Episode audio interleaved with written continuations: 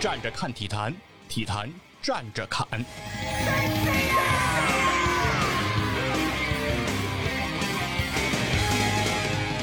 大家好，欢迎来到体坛站着侃，我是光说不练的细云佛。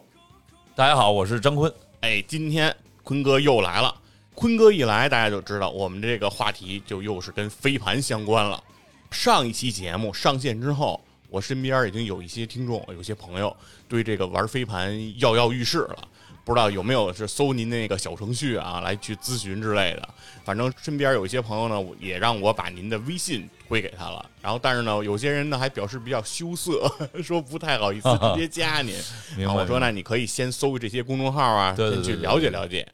然后这样呢，就是咱们就可以那个参与到这个飞盘的活动当中了。哎，明白明白哎，那坤哥在节目的最开始，您再把怎么找到您、怎么搜索您，您再说一遍。我明白，反正我个人嘛，那就是那个搜 张坤或者我个人微。嗯如果参加活动的话呢，小程序上就搜这个参与，就是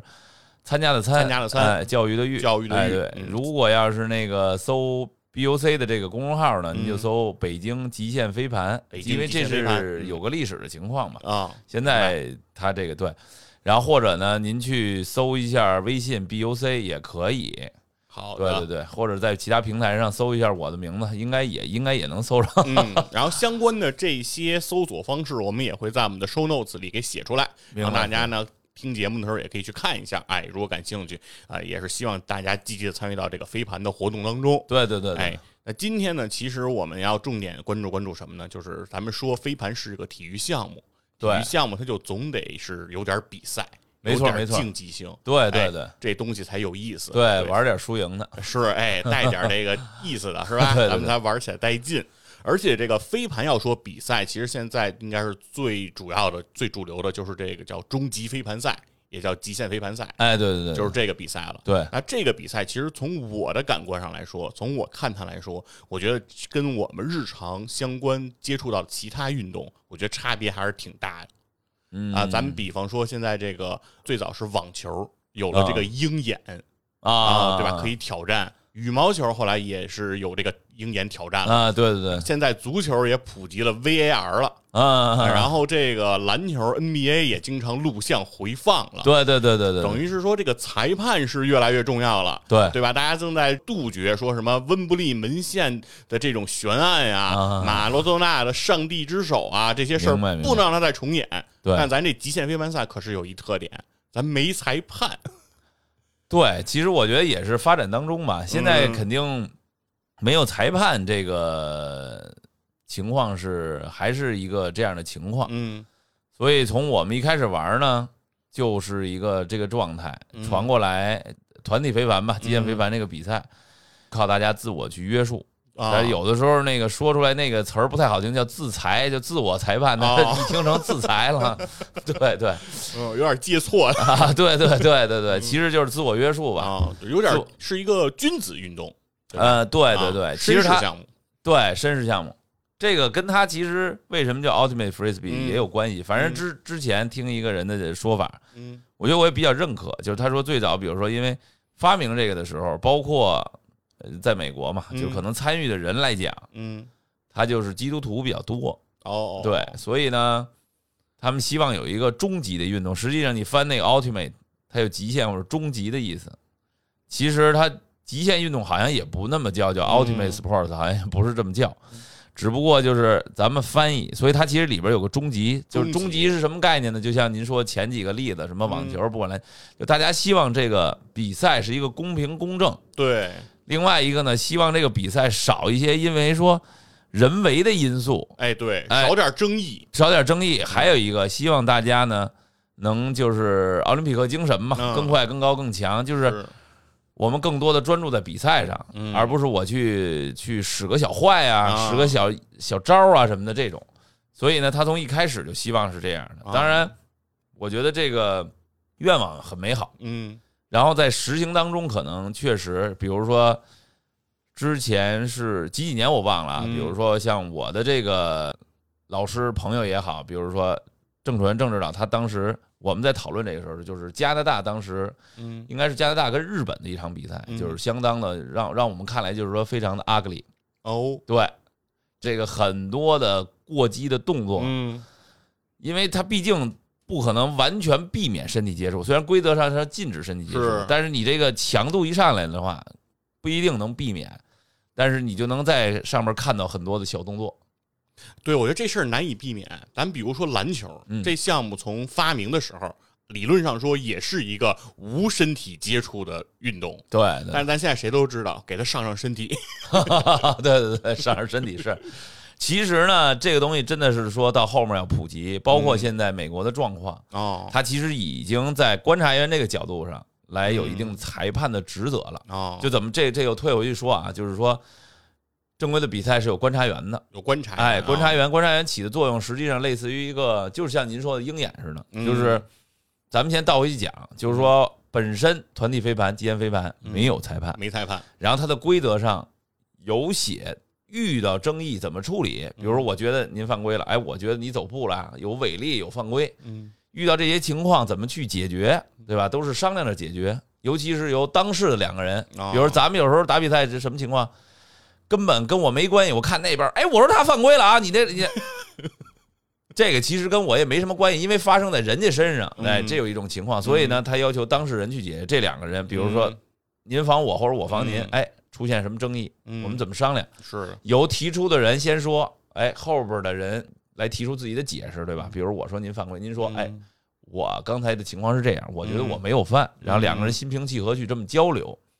这里边呢，就提到了这个，这里边就有非凡精神的这这对个这我个涵盖在我就里想说头，这飞盘的这个所谓叫五大精神，哎，是五吧嗯大精神。然后呢，这里边呢，实际上我们在传播的时候，在教的时候，还有一个冷静六部曲，嗯哎哟，冷静六部曲，其实简单来嗯讲，就是一个处理争议、处理问题的一个方式嗯啊。可能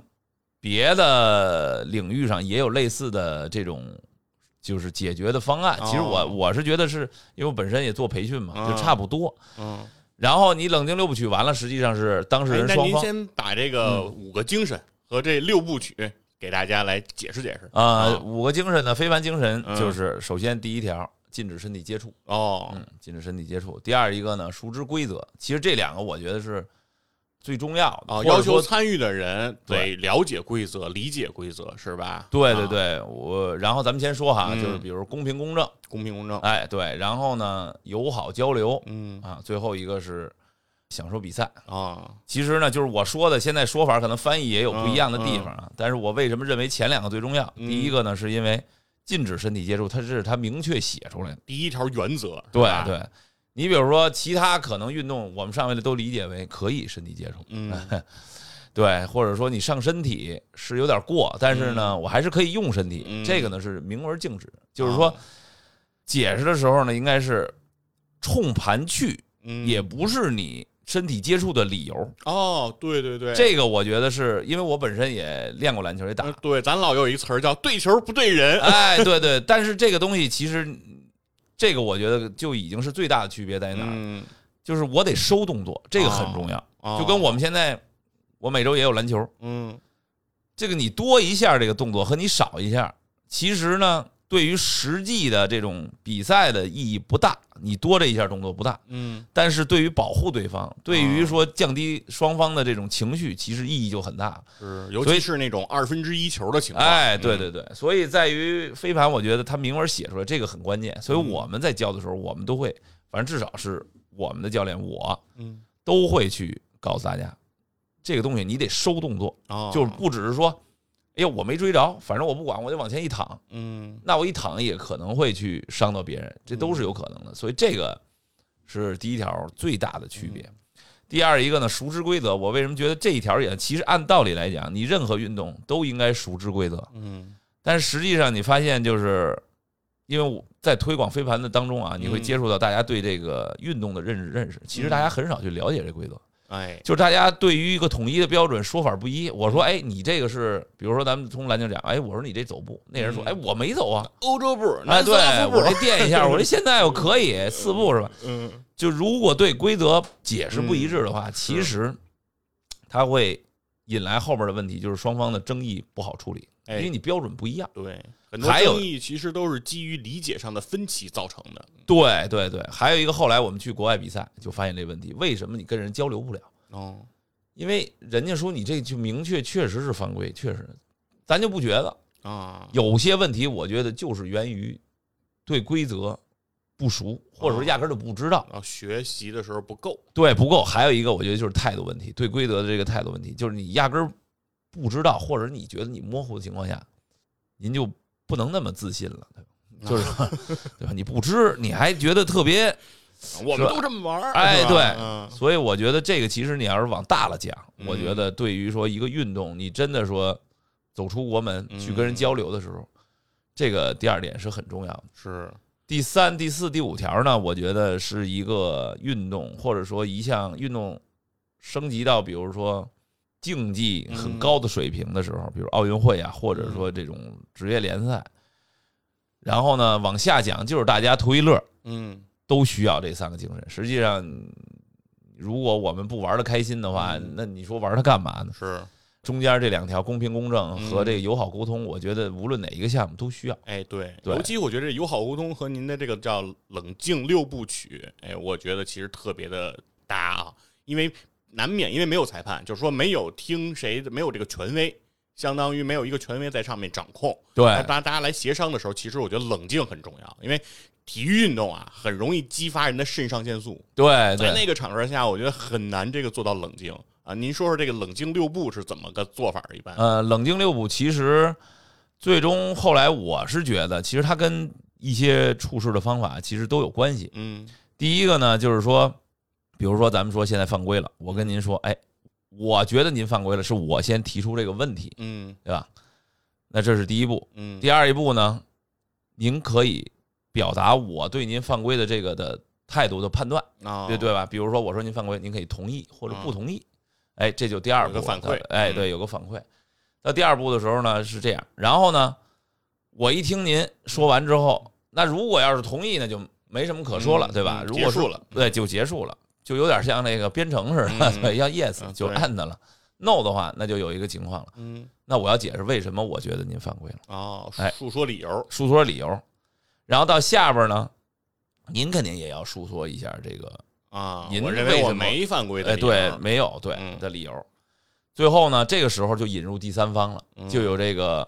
观察员。啊，哎，那我们问一问第三方看到的我们俩这个情况的人啊是一个什么意见？在第三方视角，第三方视角是个什么样的一个情况，对，所以这里边就提到观察员的作用了，也就是说，他从他的视角看到的客观的情况是什么，嗯，但是他不做决定。哦，不给他裁只决，是不给裁决，他只是说，哎，我看到是什么，最后最终裁决，这都聊完了，最后一步就是，哎，哦您到底改不改您这个 yes 或者是 no？其实我是觉得，从我比如说我之前遇到过一些培训，包括嗯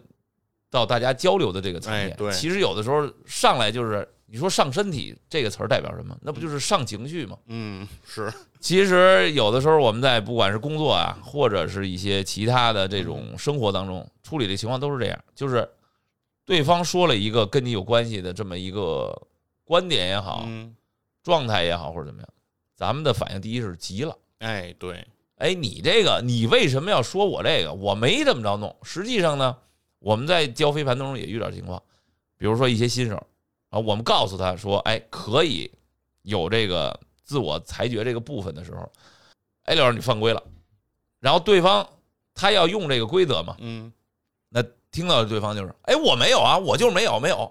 其实他已经上情绪了，嗯这边是再一上情绪，那边就情绪也来了，就叠加了。对，双方可能就是针对情绪的攻击了，而不是针对事实在讨论了，对嗯对对，所以呢，就是到后面我们去再教他们，就是说你不用着急，因为这个有的时候情绪还会传染。嗯哎，他旁边的人也说，哎，我看着这其实跟旁边的人关系也不大。是，所以呢，如果说我们能按照这个步骤来做，那比如说我再提出说，哎，您犯规了，您反过来跟我讲的时候，你就说，哎，我看到的是什么什么。嗯，或者说我刚才觉得，哎，是你可能先碰我了。那嗯您如果没着急的状态下，其实我不一定能急得起来。是，这样双方经过一两轮论述的时候，实际上我觉得达成共识的可能性就大，无论是嗯 yes 或者是 no，嗯起码他没有往这个情绪的尖儿上去走，嗯，没有扩大化，没有扩大化这这个个程度事儿。对，错所以我后来觉得其实。飞盘有这个有一点很好的，就是说它给了一些具体可操作，比如六部曲，就是啊具体可操作的一个事啊，情。对，有一个模型，有一个模型了，对，第三方这个点引入之后也比较好，就是我们怎么用第三方，也就是第三方不是煽风点火的人。嗯， 比如说，就算没有观察员，嗯，我们平常工作生活中遇到，哎，我问问您怎么看刚才是不是？嗯是？那第三方可以说我就是没看见，这也是一个观点，他不是说哎我跟我没关系啊，别别找我啊，没我什么事儿。嗯嗯，他没看见的情况下，那这事儿就得是咱们两个人之间解决，嗯，明白。那同意不同意都有方案。哎，是，所以对说明发现飞盘的这个精神也好，它的具体的方法也好，其实对我们生活工作中产生分歧啊，遇到一些意见不统一的时候，其实也可以借鉴这样的方式。对对，其实有的时候你会觉得，就至少我的感觉是这样啊，嗯，就你这么去处理完了之后呢，你就会有点云淡风轻的感觉。嗯，你说这一次能怎么地？他如果我是防守，您是进攻，您叫了我犯规，那比如说同意的情况下，可能您就继续出；我不同意，退回到您上一个人嗯，他再去出盘的情况下，嗯对您这头是个考验，你还能不能做出同样找到机会，对吧？那再攻是，对，但是呢，对您来说也不亏，嗯因为进攻权还在还是在您您手里，嗯所以他还是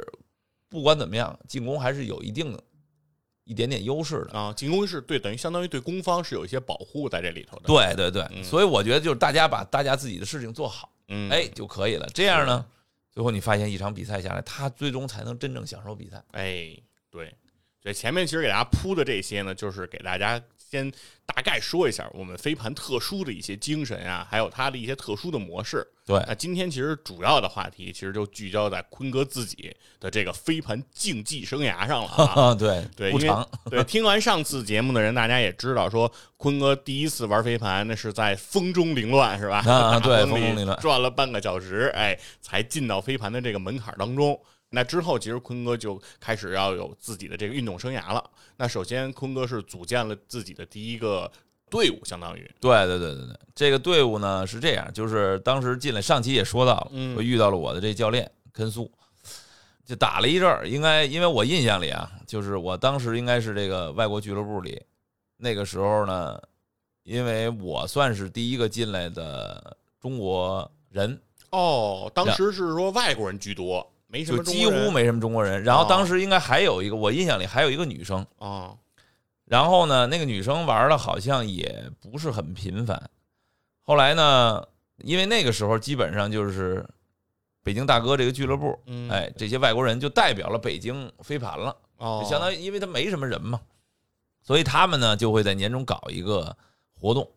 比如说评选个最佳新人啊、最佳进步啊、嗯，最有价值的呀，就这种，他们会搞 party 啊嗯，比较喜欢弄 party，所以我当时印象里，应该我是最佳新人，要不然就是最有进步，可能谈不上，应该是第二年了，最佳新人。还另外有一个女生，应该是咱们香港同胞，哦，香港同胞，然后但是她算类似于 A B C 了，哦，就这种，当时就这个情况。完了之后呢，其实你就看，后来我的队友这个王斌啊，还有杨艳他们都回来，哎，嗯凯里回来。后来他们应该是第二年得的，还是我那个同学齐，反正我就把我同学也拽了一个。嗯，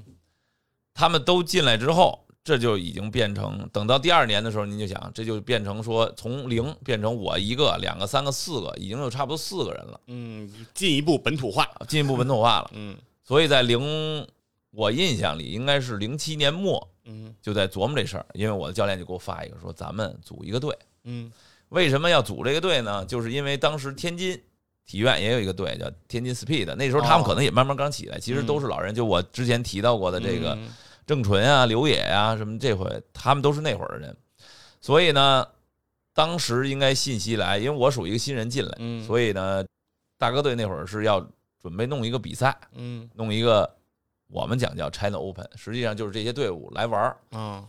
来玩，基本上呢一半儿以上应该是外国的队伍。哦，虽然叫 China Open，但是它是本土化的外国队就是伍，说中国公开赛，但哎是参与的大多数其实都以外国人组成，对外国啊，人组成。比咱如们说中国人玩的少，这玩的少，比如嗯上海的沪蛙，哎，北京大哥这时候。后来呢，我这个教练就说咱们弄一支中国人的队伍。哎，全花班儿，对对，这时候你就兴奋了。嗯你想，你作为一个刚开始的，又没参加过队伍，嗯，又没组织过队伍的我，然后又没参加过这种比赛，是吧？还要类似于参加一个 China Open，、嗯这可就这这一下拔了一下，就让人热血沸腾了。嗯，所以呢，那就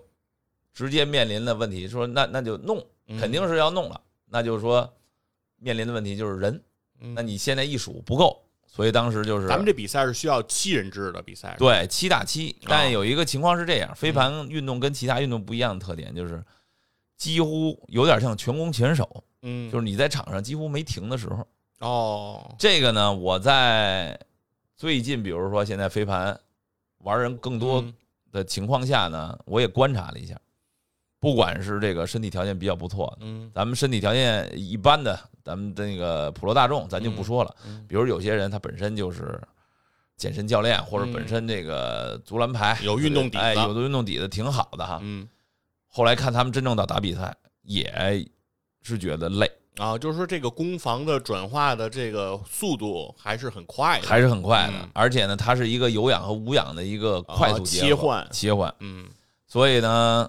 你要是七个人，肯定基本上盯不下来是盯不下来，嗯至少也得十四个吧。啊，就是至少每个位置得有人能替，是吧？，对对对，其实十四个按照国际比赛来讲也不够，一般得哦可能得二十一个区，哦，因为它但当然它因为赛程比较密集，所以它造成这种嗯状况。其实一般我们那会儿打也没也没到这个人，那时候就没什么人。然后呢，我们就去传这个队伍去了，嗯我就跟我这教练分开传，他呢去传华人华裔，哦我去传本地北京人。啊，您找这土生土长的，对，他找他那边资源呢，就是呃中国人，但是可能入了外国籍的或者在国外长大的这帮孩子，呃，对，其实比这个可能还扩大，啊就是可能祖辈儿哦，是 啊，有点关系就行。哎，对对对，我对有点关系，我们就能规划他。对对对对对对对，是这意思。而且呢，嗯就是怎么讲，还真是有点这种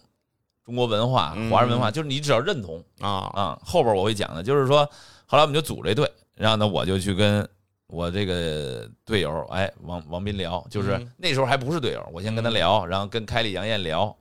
聊过两个人之后，确定下来，然后我跟齐聊，我同学，这时候呢，我这儿已经这边已经四个人铁定没问题，至少嗯在这个圈子里玩了。那我这个教练哎肯苏他去跟这个几个华裔的人去讲，去聊对，去聊，最后凑了应该我印象里十个出头，哦因为我又叫了我的高中同学一个女生，哎，琳琳进来玩儿，啊，就是男女都可以，这个男女都可以以，啊，这也是团体飞盘这个团就是飞盘的这个团体运动的一个特别，嗯因为他上次也介绍了，极大的减少了个人在里边的一个个人表演的这嗯么一个人属程性度，相对个人比较弱，嗯也就是说你，你比如你得分，或者说我真的有一个漂亮的一个传接的话，他至少需要两个人，他不可能说马拉多纳我一过嗯十、是吧？嗯我连门将我都过了，是一过十一，哎，那不不太可能出现。或者詹姆斯说行，现在 OK，全嗯部拉开打一号战术，就是我詹姆斯单 打，没没有这个东西，是所以呢，他就变成说男女混队的这个比赛实现起来比较容易。嗯哎，就他有这个基础，男方男生防男生，女生防女生。后来我们就去凑了，我印象里应该就是十个出头，啊因为这个时候呢，我们管当时北京还有一支队伍叫夯探，他们那个里边也是中国人比较多，但是当时他们玩的状况并不是特别的频繁，所以呢，他们有个人，我们就是借人去了，哦，还借点外援哎，借点外援，借了一个，他们给了俩，哦吼，给了俩。这时候呢，又有点同城德比的意思，嗯这给俩呢，有一个呢可能跟我们这样，就是水平呢可能也刚起步，啊还有一个呢是从国外来，还没落地就已经被交易到我们队了，所以有点意思，人还没到北京是吧？对还在天上呢，还在天然上后呢。自己的这个 归属俱乐部已经发生了变化，对对对，就被交易了。啊，然后这时候我们应该是差不多十，跟那也是十多个，反正肯定没到十四个。嗯然后就准备这个五，我们是应该三月份筹备。我印象里特别深，就是原来我因为是自己在六铺炕那边住嗯嘛，然后当时找的七中，啊，就那个德场地德胜门那边，哎，德胜门那哎北边，京的北二环，哎，对对对，七中那个场地去训练。嗯第一次也就八个人可能，然后呢还有一点没玩过的，就去弄这个队，然后到五月份去要到去参加这个 China Open，然后那个地方呢现在还在，那 China 哦 Open 那地方还在。后来呢，这个在空中这个没想到是一个会玩的，哦玩的还不错，身体条件也不错，叫麦克当时，所以我们那个队当时第一次参加，第一次遇见了，比如说真正在赛场上嗯跟两个最厉害的本土的外国人的队伍，北京大哥和上海胡蛙嗯去 PK，跟其他队伍去 PK，然后我们又是一线团的， 华人加华裔加再加本地人，嗯混编旅还混编旅，然后去我的第一次的比赛，哦，最后得了一个第四名，哎呀，那成绩还是相当不错的，当啊然一共八个队哈啊，但那也是是可以的呀。对，其实啊相对来讲，对我们这么一个编制的队伍来讲，已经不错。是大部分新手，大部分新手然后又是不是长期在一块儿玩儿，是吧？训练也比较有限，在对这种级别对，下而且呢，嗯那个时候的状况就像现在，其实很多人上手很快了。啊，虽然我已经玩了一年，但是以我的印象里，我那个水平非常的简陋。就比如说现在的人，可能我们教完之后，可能你基本上半个月、一个月这反手就没什么问题了。我那会儿呢，嗯一年我可能也就是个反手，所以其实就是我们那时候的进步是很慢的。嗯，但是也去打了这么一个比赛。打完之后呢，第四名也就相当于说两个最厉害的嗯俱乐部，那是毫无悬念的，哎，对，嗯一二名。完了之后呢，第三名应该是我印象里应该是那个天津体院的那个队伍。啊，天津体院那队伍，因为他身体好，哎，对，人家有基础，哎，对，而且都是体育生嘛。啊，是，再一个呢，人家玩的比我们要早一些，成立队伍也早一嗯点，甭管是一月俩月吧，但是人家练过。而且体院它的训练场地啊，各方面的条件肯定也比较容易满足，哎，对，您说这也是。其实当时我们虽然那个时候场地还便宜，其实嗯也挺辛苦的，去去弄这些队伍。是，所以后来就这个比赛就完了，嗯，完了之后大家就兴奋了。那是信心倍增是吧？对对对对对，这个一下一下打了个 China Open，嗯，还打了个第四名，所以完了就之后就是 party，之后就有点一发不可收拾了，嗯大家就开始就那时候给队伍已经其实起名基本上是那样。当时应该是成立队伍时候，就是大家想名字，想来想去也没想出什么特别有特色的，嗯最后就起了叫北京帮。北京帮，对啊当时想帮就一帮人玩飞盘，啊就是北京的，其实就这么个意思。后来呢，有意思的就是，因为北京帮实际上到一五年、一六年、一七的时候，可能就慢慢基本上我们那些老的玩飞盘的人就都散了，哦，所以这个队伍实际上到那时候就停滞了，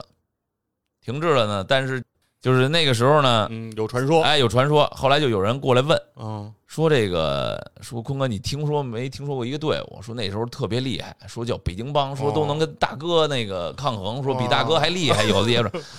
能打个有来有回啊。我说你们这都听谁说 的？这传就说中有一帮高手， 对对，我说这就传的有点邪乎了。实际上就是我那个队哦，啊，对。但是当时来讲，其实如果你让我看那时候有一些队员放到现在也不差啊啊，，感觉咱们这个队的起步是很高的，是吧？起步当来第一次参加中国公开赛就拿到第四名，对，对起步挺高，但是然后延续时间有点短哈，呃短暂而辉煌。 其实要是讲来也得有个就不到十年吧，嗯哦但是也还可以。哦，但有一个，个嗯我现在来看的一个好，就是第一，我们这个俱乐部文化嗯，还是有它的特色的。哦，第二一个呢，我们那时候因为跟着肯素这教练去练，其实现在很多人是练不到我们那个程度的，就是哦我们真的是拿它当一个运动专项，像国外的某一支，人家民间队伍可能也是这个训练的量哦，比如说。我一周两练哦是吧？或者一周三练，恨不得两练可能是基础了。那我们练的时候基本上是不玩了，就是纯练。啊，就是没有娱乐性的这种了，对对对啊，非常实战的，对，非常实战的。然后呢，再一个呢，就是我们队伍的这个凝聚力，包括精神建设，嗯我们觉得应该是很不错。所以其实现在这些人虽然不打了，嗯，你比如说像我，你说能算身体素质好，能算体育特别好，也不能这么讲。嗯但是我们那些留下来的人，按照我现在来看，其实基本功都不差。哦，正是因为这么一个基底，有科学训练，哎对出来对，了队伍的一个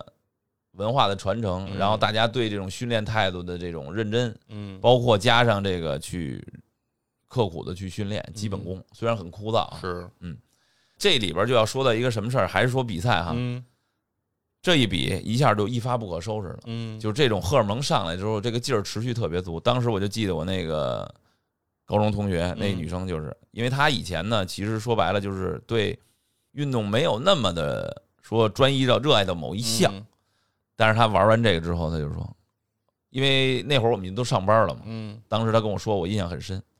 就是今天，比如说我们是周二或者周四训练或者周三，今天有活动，嗯说今天谁都别给我找事儿，或者说你领导别给我加班，不好使。哟，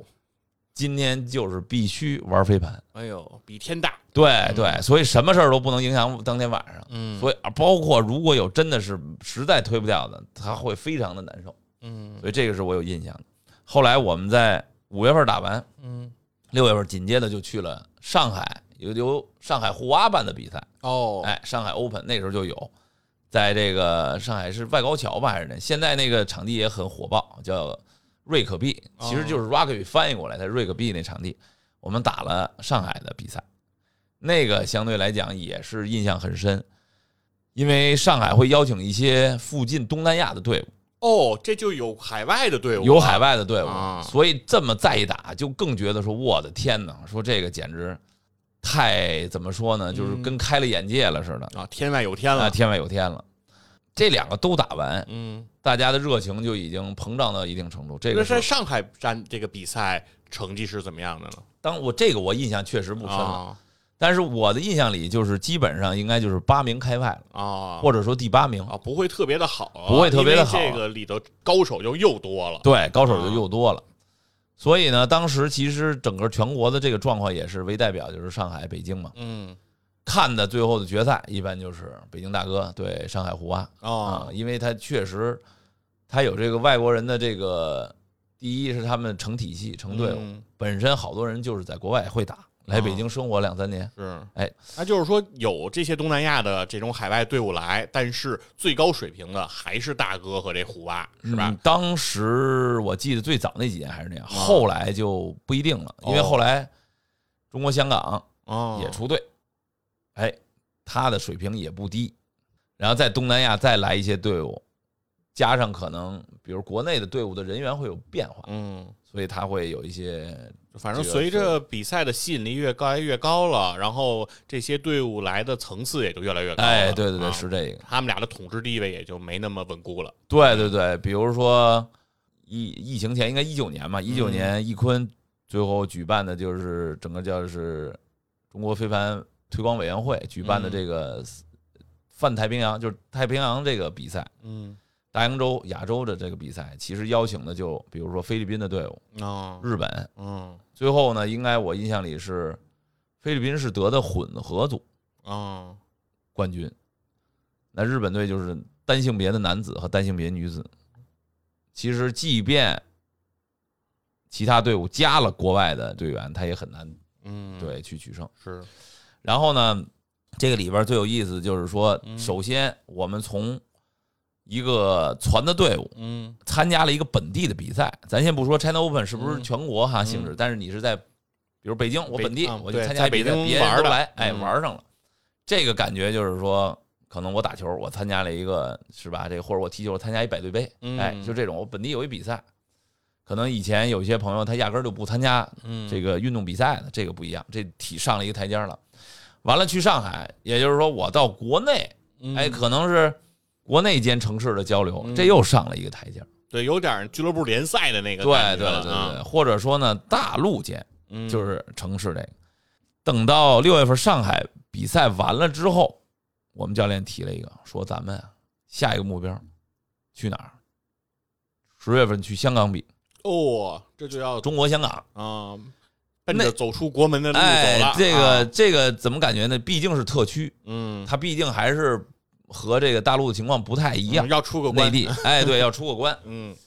然后呢，那边国际化可能程度又更高一些。是是是，包括香港这比赛时间也很长，嗯，就是历史也很长吧，不叫时间很长，历史比很较长悠久的，哎悠久的一，个比赛，邀请的队伍就更国际化了。嗯所以我印象里那个比赛应该不是十支就十二支，但哦是菲律宾的队伍会来，马来西亚的会来，新加坡的会来，这就又比上海的那个又丰富了，又丰富了。这大家就已经嗯，不 行了，必须得训练，必须得好好那什么。哎，咱们参加这个比赛的费用，这个是组织方来提供，还是每个队自担呢？哎，这个您这个也是问到点儿上了。嗯，这个事儿就又是一个变成让我看啊，就是为什么国外的体育文化和国内稍微有些不一样。嗯它真的是体育就是生活，哼，自己掏费用。哦，这回奥运会，我不知道您记不记得有一个那个自己得了冠军的，我都不知道是是是跑步还是自行车那个那个自行车嗯，是哪个欧洲哪个国家那个？哦，我知。道，知道，知道，对对有对这个奥地利好像奥地利是那个有好像是嗯全部都是自己出费，对对对，而且他没有那个团队，没团队啊。都是自己，比如测算什么速度、风向啊什么的，全是他自己一个人儿。对啊对，对，因为他可能就受这个费用限制，是是是，所以其实您看国外可能有赞助，嗯可能有那，但是它整个一个商业化的情况嗯。但是呢，如果我没有，嗯我也能玩儿，我也要玩儿，我也是专业的，啊，那可能就是我自己攒钱。啊，所以呢，像我们这个比赛，或者说不论是你北京大哥、上海虎蛙，嗯还是你中国香港本地，嗯，还是说新加坡、马来西亚，有可能你这队有赞助，嗯那是你队伍的事儿。哦，但是他的比赛就是一个世界的大社群，比如说嗯我中国香港，我们这个队伍想搞一个香港的一个，我们叫 tournament，嗯其实就有点像巡回赛似的。嗯哎，我发出去邀请，大家可以报名。嗯但如果我这个比赛相对来讲比较有历史，嗯，做的比较好的话，那可能我对队伍有要求，我不是说你随便啊，报名谁你就能报我都来。能来的。对嗯但是所有这些刨开之后，都是大家自己交钱。哦，就你你有赞助，那是你别人明白赞助了你的还事就儿。是哎反正队伍得自己交钱。对队伍啊你得自己交你钱。要是队伍有自己有融资的能力，那是你自己队伍的问题了，对自己的对事儿。嗯所以我们当时就是我那时候爱开玩笑，就后来爱开玩笑，就是我们都是打着飞的，嗯，是？吧？自己是交着交着报名费，是花着住宿的钱。成本非常高啊，感觉。对对对，所以其实我比较开心的是，我们这队呢不但起点高，还有一嗯个正因为，因为我原来有一个原则，就是我希望是做，呃，更多的是工作人的一个队伍，或或者说哦呢，就我希望把这种体育带到生活当中，嗯，带到一个工作人的生活当中，就就是是有有收入的，是吧？有收入的。嗯，因为如果是学生的话，参与这个我觉得确实有一点难度。就是比如说要参与这个比赛，他还得跟家里来去要这个支出，确实感觉上会负担会重一些。对对对，那个时候可能很多家里也会有一些负担，但现在可能好一些。但是呢，他毕竟要开口，那家长也会问你拿这钱干嘛去，是，是吧？人家长也会担心，反正就是你不是自己的钱，你的对独立自主就肯定要差嘛。对，差一些。所以呢，我后来觉得就是说，嗯，我们那个队上来参加了一个 China Open，直接连着就是，比如上海，其实上海已经隔掉一部分人了，因为你要那时候，哎，我都记不住有没有高铁，是坐火车是。啊，应该是有了，我记得。然后去，然后完了之后呢是去香港，那就是肯定是坐飞机。所以哎，对，那时候火车也有，嗯但起码你得花时间，因为是你像我们上班的都是周五晚上啊，坐着飞机去，周日打完了赶紧拎着箱子上机场哎，呦，赶紧就飞机回来。但是你最后发现，所有人都是这样，不管是菲律宾的、马尼、哦马尼拉、新加坡的，这个这个，大家你最后发现那个队伍里大部分都是工作的，那可能像你像菲律宾的那些，有些是船工，嗯，包括香港本地队伍，那有些人可能是平常是运货，嗯但是。在这个运动里，在那个比赛当中，大家都是一样，都是一个平等的运动员哎，平等的，都是一个热爱飞盘的人。嗯所以我会觉得这个真的是我感受，比如说体育啊，或者说飞盘一个国际化一个感觉不一样的地方，大家会为了他这个喜欢的项目去付出时间、付出金钱，而且呢享受在其中。嗯，所以我们那时候就很早就决定了，大家就开始买机票。啊当然，比如说作为我们几个有收入的人来讲，嗯我们会帮助其他人。哦，比如说，可能有些人费用上紧张一些，我嗯们也会帮助，包括训练之前，因为大家有的时候知道我我去定场地啊什么的嗯，我会去承担一些这部分费用。哦，这个感觉还是挺好的。嗯，等于就是在咱们这个家庭里，为了能把这件事儿做成，大家其实还是有一个互助的这样一个氛围。对对，有这啊个氛围对的。嗯当然，不不不因为经济的这个负担，然后让一些人等于这个梦想不能延续。对对对，我们就是也是尽量去做嗯啊。当然，这里边儿有有利的因素，也有不利的因素，比如说可能老是靠这种情况去，他是没办法发展健康的。嗯其实应该是大家每个人都有这个能力，或者说我们有更多的余余量，哎，去嗯支持一些可能真的某个人有困难的，嗯，就是你你完全是特别公益的情况下，其实也难维持。嗯但我后来我们就去这比赛了，去这比赛真的是那个过程非常有意思，在于哪儿？去之前我们就要为这准备，然后去坐飞机去。去之前呢还要订酒店，啊，对，这个时候就不是说我一个旅游我要订一个四星、五星、三星的酒店，那大家要一个队伍，尽量还要在一起。嗯 他这时候就订不了好酒店了，因为大家我们就订了一什么呢？我印象特深，叫宇宙酒店。呵，明白了，我也不知道，尖沙咀附近，哎，嘿，您看您这这太厉害了，懂了。嗯我当时我也不懂，因为最早我我的发小，因为他们家是在香港， 哎，嗯所以我最早零五年去香港的时候，我对那边印象就是觉得，哟，真是不一样啊！那是 Seven Eleven 这边还没有呢，嗯，国际化大都市，对，国际化大家都是。然后呢，我住呢住他们家，条件也还可以，嗯我就以为宇宙酒店好歹咱们是吧，至少跟咱们现在这个，我觉得比咱们现在一般的这个可能都得好点，精品一点的这种、这种酒店。敢起这名儿啊，，对。结果去了之后，真的是尖沙咀大筒子楼嗯底下呢是咱们印度的朋友守门儿，是，然后上去平楼层的一个单元房，嗯最后整个酒店包下来，实际上就是一个大的客厅加上一个小卧室，啊，但是人家改了。嗯所以我的那个房间呢是两张床，真的不夸张，我觉得一共可能有几平米，二乘二四平米，嗯，六平米差不多了，顶天儿了。推门就是炕，对，推门就是炕，两个床，管了一个角。当时呢，我们还有一个老外的这个队员，一个女生，她就说呢，我就就是意思就是我也不花这钱，但是我跟你们一起住，她就睡地上。哦，所以那屋呢，我们挤了仨人儿，还男女 还在一个屋，然后那个卫生间和这个叫什么，呃，就是淋淋浴吧嗯，它是等于相当于两个一平米的小房子啊，就是在那明白屋子里，嗯一点不夸张，只能你一个人转个身，再多一点地儿都没有。嗯，都贴着墙呢，哎，那屋就那么大，另外一个屋子大点儿。嗯所以就变成是我们更多的女队员呀、包括这个一些这个可能男生他希望稍微舒服点儿，嗯那就就队员上就住那个屋子。嗯所以我印象太深了，就在床也是这样，你稍微再挪点地儿你就掉下来了。但是大家兴奋啊，所以大家嗯一起坐上飞机，不管是坐火车、坐东西，大家集合嗯，去这个铜锣湾、去尖沙咀。但是我之前还去过，所以有些没去过朋友，我还带他们去过。嗯，当哎，着导踩游过，哎，当导游，踩过点儿坐 MTR。嗯那时候那那香港的那地铁那相当方便，下车是那头就换了，所以大家整个的那个旅行的感觉不一样，说说笑笑一起，就有点像现在好多人爱去旅行啊这种。嗯这是一个，然后呢，第二一个，第二天就去打比赛，大家一起起来去比赛，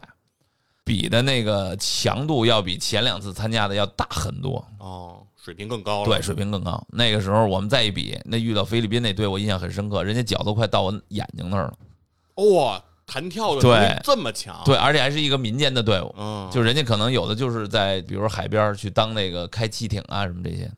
还有小明星，菲律宾当地的，嗯但是玩的很开心。他打的时候是非常认真，打完了之后是真跟你在一起乐呵，啊，这是比赛的过程。当然，第二天我我印象就很深，像我们这种真的很难经历到这么强度的人，第二天真的就坐在椅子上就能睡着，就是坐在那儿就能睡着。身体的这个透支已经非常大了，对对对，然后所以呢，比如说你像晚上在那个那么简陋的一个屋子里，那个没有问题。嗯你到那儿，你洗完澡，可能大家也这个本身就很晚了，嗯所以粘床基本上就啊，不存在什么。就是已经不挑地儿了，哎啊对给我个地儿，我倒下就睡，对对对，所以很多时候我都觉得，我说睡觉这事儿我一般不愁，嗯就是恨不得我就这一天我就想窝在那儿，我就一直睡，那个感受很不一样，那个嗯非常集中的一个强度。是，然后呢，一般飞盘那个时候还有一个就是现在可能国内的情况少一些，嗯从一开始参加 China Open 到上海的这个 Open 到这个香港的这个公开赛，嗯都有一个点，就是说飞盘呢的人呢特别喜欢 party，哦，所以第一嗯哦天晚上第一天打可能都是四到五场，一场一个半小时，就每一个队都要打四到五场比赛吗？差不多。哦，因为相对来讲，大家是花了钱去嗯的，是所以呢，赛程要尽量给大要家排要好。紧凑一些是紧吧凑一？些不能让大家这个差旅这个太那个频繁，然后负担太重。对对对，因为不能像说 NBA 说我今天打个主客场，我就碰一个队就打完 了完。一场我回去了。对对对，所以呢，都是这种两天打很多 场比赛。哦第二一个呢，他要大家都是周五来周日走的这种，嗯所以呢，第一天赛程会密一些，四到五场。第二天可能因为是淘汰，嗯所以可能会降下来，但在第一天的晚上都会有这 party，party 哦，会老外的 party 嘛，嗯他就比较这种有意思，奇装异服，他会定个主哦题，比如什么现在大家来讲睡衣 party，那个时候我们很早就做过这种类似的，嗯就参加过。那他还有其他一些什么，比如定一个说这次都是机器人儿，那大家就装扮成机器人儿， 哇，对他们都比较能玩儿，其实嗯我们可能还有一点放不开，但是也会去。这个时感候受呢一，下不同的这种文化哈。对对对，嗯哦每一次比赛肯定会有冠军，但是我们每一次比赛也非常看重 party 的冠军。哦那个时候是有 party 的冠军的，哦，还要评比这个谁在这个 party 里，比如说今天这个主题装扮的呀，更好哎呀，对，啊谁玩的更开，特别啊开心。对包括那时候我们还有演节目，哦就是这个队还要为了这个 party 去演一个节还要目排，两个节目出来。对对对，所以跳舞啊什么的，那个时候其实 party 的有的时候任务也挺重 的，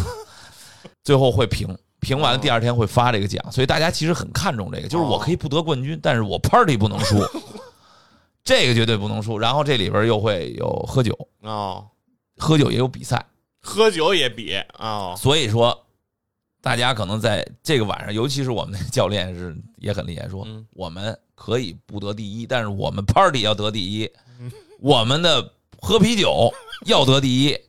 其实我说说实话啊，嗯每次这个喝啤酒的时候压力我还很大，因为我本身酒精还是过敏有一些。哦其实我酒量也不行，哦，坤哥不是特别能喝哈。对我不啊行，所以人家一看说你这你这个，因为我原来是新疆出生的嘛，嗯，他说你这个不可能，你这就天天就是是啊太假了说。有这血统，你 对对肯定行对，然后说其实呢，嗯并没有，嗯，但但是我们队什么那时候什么厉害啊？女生厉害。哦，这里边又有涉及到一个有意思的事儿，现在有些比赛他不太搞了，但是我们自己搞的都会有。嗯，那时候啊，会排队接力喝啤酒，怎怎么么喝个玩法啊？要用飞盘喝，用飞盘喝。对就是现在这一七五克的团体飞盘机。嗯，您猜猜这一个盘里能装多少瓶儿？咱们就说正常的啊，就那种外边那个绿瓶儿的那种。您是说把那个瓶儿往那个飞盘里搁是吗？哎搁对，就是把酒往里倒。您您猜猜能能倒多少？是把酒倒里面吗？就那个对，飞就盘就那么薄那哎飞哎，盘，对对，对对对对，倒不了多少吧？那能 倒给您三次机会，能能倒得了一瓶儿？我我觉得一瓶儿都不行，我我真是这么觉着的。呃，一瓶儿不行，啊还有没有别的答案？我就是这，就是就是它了我真是啊觉得一瓶儿不，我觉得那那么薄，我的印象里，真的嗯大瓶儿里哈嗯，您现在又没到，比如说现在盘型也不一样，啊，大瓶儿两瓶儿能倒两瓶儿，两瓶儿，然后有的瓶型不一样，应该三啊瓶儿也可以。嚯，啊所以你就哦想那么想，能装对，啊？第一是特别能装，啊第一个还有一个，因为它是个曲面，啊是，所以我们当时讲要一点儿点儿倒，它倒成什么呀？倒成就是你能看，就是有点像液体，它有一点张力，张力所以它上面实际上有点鼓。拱拱起来的，这个时候你不能撒，你要撒了你就罚，不这是能撒，对，这是第一个。然后呢，怎么接力呢？排好队，一一个队。我们也当然也做过，一人喝一盘啊。啊我肯定不参加一人喝一盘， 他们有真比喝一人喝一盘的。嗯你这队伍排好，旁边一个队伍也排。嗯，然后呢，你这个盘不能离开桌面，不能离开吧，放在桌子上，放在桌啊子上，你只能就类似于嘴就着去，嘴，就是喝。嗯第二一个，你这个盘，因为他一喝到后来，你比如他一开始有张力不能撒，你肯定不会端那个嘛。嗯，他到后来为了快，他会端起来啊，但你一对端起来，有的时候那就从上往下灌快呀，对，所以不让离桌面。哦第，二一个，你不能撒，你不能像咱们这儿一会儿哦还行啊，啊干叭一啐，先碰的时候就半杯就没了，都出去了对，再一倒，嘿嗯，就喝一点点，这个不行，不能撒，啊，所以比就是纯靠脑袋去往上粘，然后这么喝。你要不行了，你赶紧换，嗯，反正最后以谁快盘喝完之后放到脑袋上，这不能往下滴的，啊你？要滴的就说明你没喝干净嘛还。有，对哎呦，我这舔干净 等于，对，所以那个时候，这个时候比，其实，在二零一五年我弄那次 China Open，包括一九年、一七、一八、一九的那个北京晚，也是后来我这边弄，嗯，我们都保留了这个项目 Party，哇，就包现括在啊，还在包玩括这个，对二零年我跟王斌一起再去弄这个夏季联赛的时候，嗯，对这夏季联赛，然后我们又把这个也恢复进来，啊就是其实这是一个在飞盘比赛里这边是儿，比较有意思的活哎，动，很能有意思的活动，反正喜欢喝酒的朋友啊，对的爱喝啤酒的、爱喝这精酿的这些朋友，听到这儿可以参与参与飞对盘这个对活对动， 甭管这飞盘怎么着，哎，他们最后这喝酒这环节，你可能能当全场 MVP。对对对，其实呢，让我理解，比如说，确实我对这个环节还是有点痛苦的，说实话，啊，因为我确实不能喝。是但是我是觉得呢，参与到其中还是有必要的，因为呢，你比如说，确实可能不能像这个咱们外国朋友，他就是爱喝这东西嗯，他就说白了就是液体面包嘛，是，对吧？他，但是呢，你说你一点都不参与，我觉得也不至于，因为它他氛围特，它是一个氛围，是而且呢，嗯我们后来会让队伍去喝，嗯，我喝一点儿，那我也算喝，对吧？嗯循环接力。是也贡献了一点。是是是，所以当时为什么我们说我们这厉害呢？我们队那几个女生嗯是真牛，包括现在的这个我们那 Helen 那个嗯她也还在打，她加上 Kelly 再加上一两个女生，这个真的是喝酒怕输小辫儿。就外国有个谚语，他们当时说我记具体记不住了啊，啊嗯就是说女生这个小腿肚子是空 的，就是说能喝的这个状态。哦，所以当时酒啊都灌进去就行了对你，看这个女生喝的时候，啊你看不出来说多大喘气儿不好，嗯但是她一直在下。哦，这个很可怕，它速度是均匀的。然后你会看，比如我喝啊，喝半天，这个酒不往下下，啊，水面没往下走，对。啊但是你真看这女生喝的时候，不但非常匀，嗯气息很匀，一直在往下下，这很吓人。所以我们几年都是 party 的这个，我们 party 不愿意输，啊，因为我们得过冠军之后就不愿意再去输这个冠军。是，对，对。所以那个时候，其实很多人知道北京帮，包括觉得说北京帮一提，包括你在国外提，嗯可能有人知道，也是因为我们有我们的教练，有我们当时这个队伍这么有意思的群体嗯，包括我们当时有华人华裔嘛。嗯然后我记得那个时候是这样，因为其实这个运动发源在美国，嗯但是呢，作为队伍来讲呢，他当时还来回来一些欧洲人，嗯，他有些真的很喜欢中国文化，所以他会加到我们队里来。哦，他就不去他哥的队伍。比如明白说了当时呃有影空，她是一个我们一直叫印那个女生呢，她是一个美籍华裔，但是她当时有一个男朋友吧，后来是那她那个那个人是欧洲人，嗯，他叫 Bill，哎，他就会加到我们这头来，很有意思。明白了，等于就是相当于说，因为包括咱咱们刚才说重视 party，对然后重视这个这个喝酒这些环节，其实也体现的是咱们这个队的凝聚力对，和哎对大家对这个队的荣誉感的这种争对夺。对对对对对，所以说呢，这种氛围其实也不仅仅吸引了咱们中国老百姓对参与，这这些外国人他们也会对这个氛围会比较的欣赏，所以他们也会慕名的加入到咱们北京帮的这个队伍里。，对对对，而且在比赛当中呢，其实也这也涉及到一个体育文化，就比如说最后来我又弄了一个队伍，然后比如说这些队伍去国外打的时候嗯，在比赛当中，比如两个队之间打完了，不光是传统的说我们要击掌，我嗯们要飞盘精神评选，其实这里边有的时候也会有 party 的内容在里头，嗯，比如说可能会互赠礼物，哦，选两个人去赠礼物，哦，包括对方会要表演一个节目，大家一起唱歌，他们那就尤其是东南亚队伍带来一些什么奇奇怪怪的歌，让你跟着一起唱。 他们会准备一个小节目，跟每个队去交流的时候，他们最后在 circle 我们叫飞盘精神圈嗯 circle 的时候，大家都会拿出来说，哎。我们现在给你们一个 cheer，我们叫一个欢呼，但是我们这 cheer 特别，说大家要一起跟着我们唱歌。 虽然有的时候显得很傻，但是那是一种很纯真的一种，嗯，哎，原始性的一种快乐，哎就是飞盘不仅仅其实是比赛，对，它还是一种相互间的交流，对而且对是不同文化间的交流，对吧？对对咱们中国的和东南亚的和欧洲的和不同地方的人，然后之间互相，比如互赠的礼物，肯定也是自己的民族的特色，对，哎，然后表演的节目也是自己的这种特色，对哎，包括他们会拿着有一些队伍会拿着烈酒来哦说这个，就觉得哎，比如刘老师您这这场特别棒，嗯，敬您，哦其实就这意思，就是敬您，哎，就是这种意思，所以他会有一些这些内容在里头，嗯， 哎，我觉得这些经历都是非常非常有意思的一些经历啊，对对啊对，就是说，其实我们总说说体育项目要有竞技性啊，要争输赢，然后这个刺激大家的荷尔蒙，刺激大家的肾上腺素。那其实我们发现，玩上这个飞盘运动以后，你会感觉到它不仅仅其实大家在比拼这个输赢，大家并不是真正为了赢而去玩这个运动，而是在这个过程当中，其实你会拓展出这个运动赋给你的很多别的文化的背后的这些内涵的东西，对反对而非常对有，吸引力了。没错没错。所以后来我是觉得，希望就是到邦呢，可能到后面，比如说在一五一六年、一六一七吧，基本嗯上可能人人数就降下来之后，因为我后来因为工作的关系，包括我受伤，嗯那我基本上就不太再去主要去弄这个队伍的事情了。嗯后来呢，队伍里有其他后面的队员再去弄。我后来在一六年，我不是去重新弄 pickup，一七嗯年应该是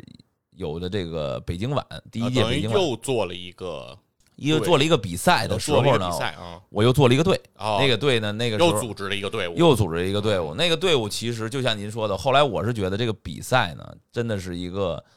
运动它最终的一个展现。嗯就像你比如说，如果说你到哪儿去看剧，那他们排练半天，最终需要演出那一段，那就是展现。那我觉得比赛其实就是是一个舞台，是一个舞台。哦嗯我后来希望就是因为我受伤了，我的体会又不一样，嗯，所以我就希望组织一个队呢，能让我这样的飞盘的老人儿，嗯或者说一些有了伤病的，对吧？他可能没办法，他你去哪个队可能也也会拖累人家吧嗯。咱们讲实际的，然后呢，能玩得上，能享受这个，就刚才我们说的 party 的快乐、比赛的快乐、这舞台的快乐。还有一个呢，我后来也发现有一些就就因为我是那么成长过来，我是机缘巧合嗯遇到了我的队友，遇到了我的教练。那有些人他到后面他的这种机会其实就少了，嗯所以我希望弄一个队给一些年轻人，他没有机会去参加比赛，或者说他参加比赛的时候他只能救火。啊就比如明说，白哎，明你白加我一个，我也没嗯对，对吧？是但是他就你想那样救活的话，那那人家队考虑肯定是先考虑自己队员，是，他也没什么登场机会，对，包嗯括练的时候，可能有的就纯跑了，一场也摸不上盘，是所以我就弄了一个叫游击队啊啊，，但实际上就是我现在这个俱乐部伙伴俱乐部的曼菲队这个前身，前身对哦因为我用的标是一样，比如说我现在伙伴俱乐部这个标志和我当时的这个游击队啊的标志是是一样传承过来的，对传承过来。等于是说，精神上来说，其实是来帮助一些入门浅的和在这个飞盘运动中找不到太多存在感的这些朋友，哎，给他们一个机会，吧对对也给对他们一个舞台。因为否则的话，如果没有这个游击队这个舞台的话，他可能玩飞盘的整个这个过程当中，他都享受不了您之前体会到的那种兴奋、那种激对情。对对对，嗯是这意思。因为其实那个时候人还不是特多，包括我之前也说过，这个 pickup 嗯这个到了一六年，实际上是一个断档，所以重新又开始。那时候人也不多，嗯所以到一七年有北京晚的时候呢，我说我弄这么一个队伍，因为也也队伍也需要一多一些嘛，嗯所以我就哎传了这么一个，有一些老人儿来了，哎，又有一些新的选手，他因为他先去，比如说去别的队去申请好的队伍，那人家队伍确实人员够了，那他就回来说，哎，我想参加，我说那没问题啊，欢迎。其实人也不多，当时呢还又说这个忽悠这个词儿啊，其实不是贬义，就是说又把两个来北京的新加坡的朋友弄到了一起。哦其实最后那个队，说实在的，比如说至少一七年那个我印象很深，一场没赢。哦，本地的比赛，北京晚，当时也也是咱们外国的朋友邀请了嗯这个，包括韩国的一个当地的队伍，他他也是由大部分是由美国人组成嘛，但是呢就很强，包括大哥虎蛙呀这些队伍还来，然后我们成为了这么一个特别小的一个队，我们当时应该也就十来个人吧，嗯第二天还好多人来不了。十来个人，还是那个状况，就是没什么人员也不够，嗯水平呢也也这参差不齐。嗯，而且好多都是别人相当于不要的队员。，哎，对对对吧对，然后呢，但是我们我记得我们那个，嗯我一一是我们没有放弃，嗯，第二一个我们每个比赛都比上一场多得了一分，比如我们第一场就得了一分，这个我印象很深刻。第二场嗯我们就变成两分了，哦，所以其实在我来看，我觉得这个作为一个临时的队伍很不容易，因为嗯我们不是是去，比如说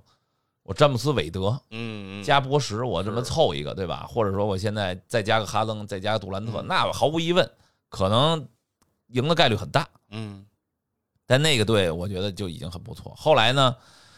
因为确实新加坡这两个新加坡人也很有这种飞盘的精神，嗯我估计确实很好，就是人家愿意说以一个。打的不错的人的状态去跟着其他的，比如说我们这些老人身体一般的，或者说不太会玩的人去一起打，嗯，传帮带，对，传帮带。最后印象更深的时候，有时候我也会跟别人聊起来，就是有一个女孩儿，他其实底子不错，我也看他很不错，高中生。但是呢，当时可能也没有能参加上更高级别的队伍。后来他来跟我们打，其实我觉得是有一点委屈他的，因为我们这些人，对吧？那他是平常是一个需要，比如说别人去给他喂盘的人嗯，或者他能发挥在锋线更大的作用。但是呢，在我们这儿呢没办没辙了，你只能去做一个四分卫的这种感觉，你要去嗯多去传盘去观察，嗯对去他组要求织嗯对去组织更更多。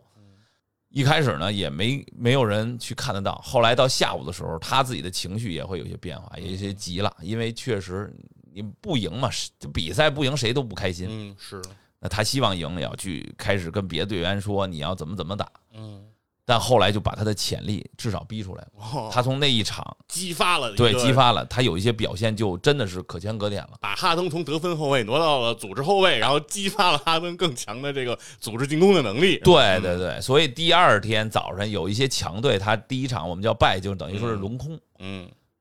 全都到场边来看他，这个我印象很深那。太厉害所以了后来就有强队就希望他能去，哦，但我就觉得这个事儿其实是是很好的一个事很儿好。啊如果你没有这个舞台，第对一，的他不一定会在那样压力下去激发的出来；嗯第二一个呢，别人也看不到他。嗯，所以呢，后来我就觉得，哎，弄这么一个队也是有意义嗯的。有意义。结果后来在一八一九嗯年也是两年都有北京晚嘛，嗯那这个队伍人就 越来越多，是就是大家说，哎，我能不能参与？其实后来我就觉得，就是说，可能不同的发展的历史阶段，嗯，那当时做这个事儿还是有意义的，给了一些人更多的去喜，第一是享受这个比赛舞台的乐趣的一个机会，嗯第二一个是他可以挖掘自己潜力，就也就是说，我有机会去试错，嗯哼或者说我有机会去试一试我自己，哎，这么一个是的机会。嗯，所以后来那个当然也是在圈里吧，正好赶上这么一个机会。嗯呃，在一九年我印象里还是一一九年一八年，当时一坤组织了一个比赛，嗯只有外国队。哦，然后呢，国内可能选了几支，后来反正也是机缘巧合选着这个游击队去了。哦就，大家其实很兴奋，那个时候在那个队伍里见到新加坡的，对哇我们宝岛哦这哦个台湾的队伍，又是一个高台阶儿了。对今天呢是这样，对于坤哥的这个飞盘竞技的这个生涯，因为时间有限啊，没法在一期节目里我们把它完全展开了啊。但是呢，我们接下来还会续着这个话题，因为后面坤哥其实还有另外一重身份了，从组织队伍到组织比赛，对吧？现在组织这个 B 级联赛。整个这一块儿又有肯定有很多的故事，那我们就干脆把后面游击队的这个发展，以及说怎么从一个队伍的组织者变成一个比赛的组织者中间的转化，这些故事我们再留到下面一期明来白再给大明家白来分享。是吧，OK， 然后最后呢，其实还是希望大家能够在小程序哎搜索这个参与啊，参加的参，教育的育啊，在小程序里去关注飞盘相关的一些活动，哎，对能够真正亲手来上手一下飞盘，然后来玩一玩，或者参与到一个队伍当中。试试，您如果飞盘玩的不见得多好呢，您如果喝酒行， 您也是有您的发挥对舞台的。对对对，没嗯错没错，那在最后呢，还是感谢大家的收听啊！希望大家在评论区多跟我们进行互动啊，然后喜欢玩飞盘的人也可以请教坤哥一些问题。好，没问题，嗯好了，那就感谢大家收听，再见。哎，谢谢大家。 「君の背中を追いかけて」